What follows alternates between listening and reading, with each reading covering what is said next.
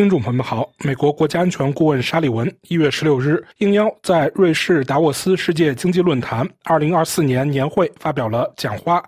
沙利文当天在讲话开始时说道：“I'm grateful for the opportunity to say a few words today。我很感谢今天有机会在这个极其复杂的时刻讲几句话。我想，每一个在外交政策和国家安全领域担任要职的人都喜欢说。”他们所处的时期是近代史上最复杂、最困难的时期，但就我们而言，事实确实如此。所以，让我们谈谈其原因。本论坛在一九七一年成立后的前二十年正值冷战时期，柏林墙倒塌后，在大约四分之一个世纪的时间里，世界主要大国似乎都在围绕着一个单一的国际秩序概念而融合。我们将昔日的竞争对手纳入我们的国际经济机构，并打赌这将加速和巩固这种融合。当今我们正处于一个新时代的初期，大国之间相互依存程度比冷战时期任何时候都要高得多。但是，我们也在激烈竞争我们想要建设的世界的类型。这是一个充满颠覆性变革的时代，这其中有些是积极的。因为各国找到了利用技术促进发展和加深彼此联系的新方法，但其中也有一些是消极性的。因为危险的行为体在考验我们不断发展的国际体系的极限。我们甚至偶尔听到有人把当下与二十世纪三十年代相提并论。但我深信，我们永远不会注定重复过去，从一个时代进入另一个时代。我们有义务也有机会做出更明智的选择。因此，面对赤裸裸的侵略，我们并没有退缩。在拜登总统的领导下，我们正在动员全球反击。我们正在开展密集而积极主动的外交活动，以处理我们最重要的关系。我们正投资于我们国家力量源泉以及我们盟友和伙伴的力量源泉。我们没有放弃国际经济体系，而是使之适应当今和未来的挑战。我们正在积极竞争，以塑造国际体系的未来。这就是大环境。我想和大家简单谈谈这些努力，以及为什么我对未来和我们应对当今时代主要挑战的能力保持乐观。在相互依存的时代进行战略竞争。让我带你们回到两年前的今天。当时，普京在乌克兰边境集结了十八万士兵，三面包围了乌克兰。他期待着速战速决，期待着向基辅派遣坦克纵队，推翻乌克兰民选政府，期待着削弱北约，恢复俄罗斯的势力范围。但他低估了乌克兰人民。两年来，在以美国为首的五十多个合作伙伴联盟的支持下，乌克兰人民始终坚定不移地与一个经济总量十倍于自己、人口三倍于自己、军事力量一度位居世界第二的敌手做斗争。两年后，普京不仅未能实现其征服乌克兰的帝国主义企图，他的入侵还加强了乌克兰的主权。这正是普京试图抹杀的主权，并加强了他试图削弱的北约的决心。事实上，虽然他试图削弱北约，但普京的行动反而壮大了我们的队伍。沙利文说。勇敢的乌克兰士兵夺回了俄罗斯在冲突开始时占领的一半以上领土。去年冬天，他们击退了俄罗斯的进攻企图。今年冬天，乌克兰士兵在击退俄罗斯的进攻。他们严重削弱了俄罗斯黑海舰队的实力，大大增加了乌克兰通过黑海的出口。他们给俄军造成了严重损失，摧毁了数十年来建立起来的。主要军事力量，在这一切中，乌克兰进行了经济改革，加强了自己的国防工业基础，并加速了与西方的融合。当然，这场战斗还没有结束。俄罗斯在前线布下了密密麻麻的雷区，使乌克兰更难在领土上取得重大进展。在中国的帮助下，普京正在调动俄罗斯的国防工业基地，将国家经济置于战时基础之上。俄罗斯正在从朝鲜和伊朗寻求更多武器，这违反了莫斯科自己投票通过的多项联合国安理会决议。但是，正如泽连斯基总统与拜登总统所探讨的那样，正如布林肯国务卿和我今天早些时候与他所探讨的那样，乌克兰人民已经为未来的战斗做好了准备。美国和我们的伙伴将继续与他们站在一起。我们正在扩大对乌克兰军队的培训，我们正在努力争取两党对必要资源的支持，以便向乌克兰提供所需的武器。我们正在加强我们自己的国防工业基地，同时不让俄罗斯获得其需要的关键投入。我们还在创新，这一点至关重要。与我们的合作伙伴，特别是私营部门合作，帮助乌克兰解决不断变化的战场所面临的关键技术挑战，如电子战、无人机和排雷等。我们将在制裁的基础上再接再厉。确保即使不可持续的战争开支掩盖了潜在的弱点，俄罗斯的经济成本也会继续增加。我们将继续支持乌克兰的外交努力，以实现公正持久的和平，按照联合国宪章的原则保护乌克兰的主权和领土完整。因为我们一次又一次地看到，如果允许侵略者用武力夺取邻国的领土而不付出代价，会发生什么？他们会继续这样做。沙利文说。我们还努力动员国际社会应对中东新的侵略。在红海，伊朗支持的胡塞叛军不计后果的袭击，包括使用反舰弹道导弹，威胁到世界上最重要水道之一的航行自由。在近三十次的袭击中，有五十多个国家受到影响。上周，美国和英国在澳大利亚、巴林、加拿大和荷兰的支持下，打击了胡塞武装在也门用于策划和发动这些袭击的一些目标。在采取这一防御性行动之前，由美国牵头，四十四个国家进行了广泛的多国协调，谴责胡塞武装的袭击。联合国安理会也通过决议谴责这些袭击。我们不是在寻求地区冲突，远非如此。通过稳固的威慑和坚定的外交相结合，我们寻求阻止冲突的蔓延，并为缓和冲突创造条件。我们的方针现在是，将来也仍是，着眼于实现该地区更大的一体化和稳定。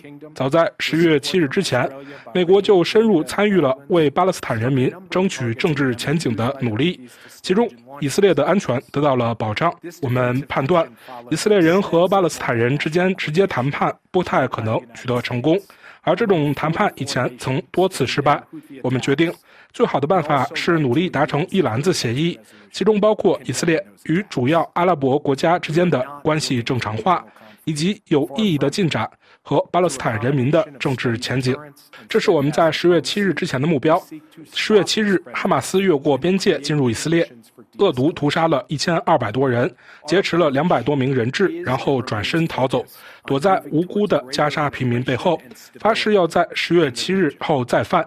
这就是以色列正在面对的现实。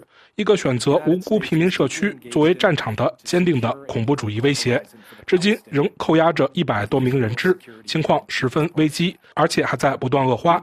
这丝毫没有减轻以色列的责任，即以维护国际人道主义法的方式开展行动，并遵守区分恐怖分子和无辜平民的道德及战略必要性。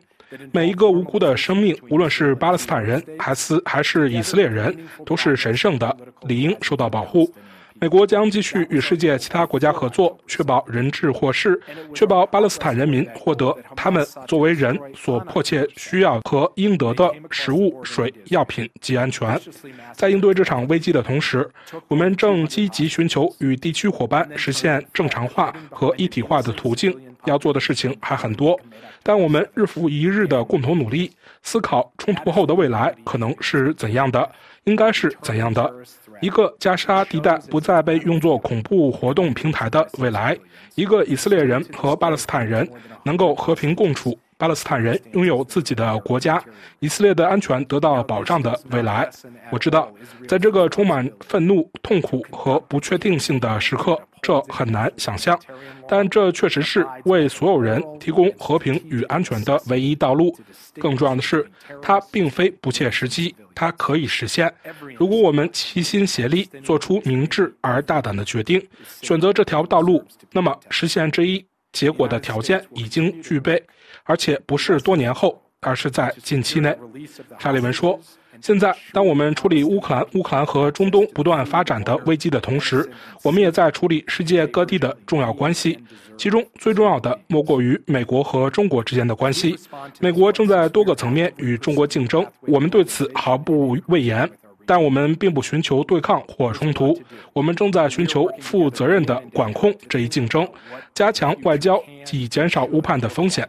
就在去年十一月，拜登总统和习主席在加州伍德赛德会面时，我们看到了这一点。他们同意重启基督合作。从那时起，北京实际上已采取积极措施，阻止用于制造芬太尼的前体化学品的流动。我们希望并需要看到这种进展继续下去。沙利文说：“我们还同意恢复两军之间的交流，并已为此采取了措施。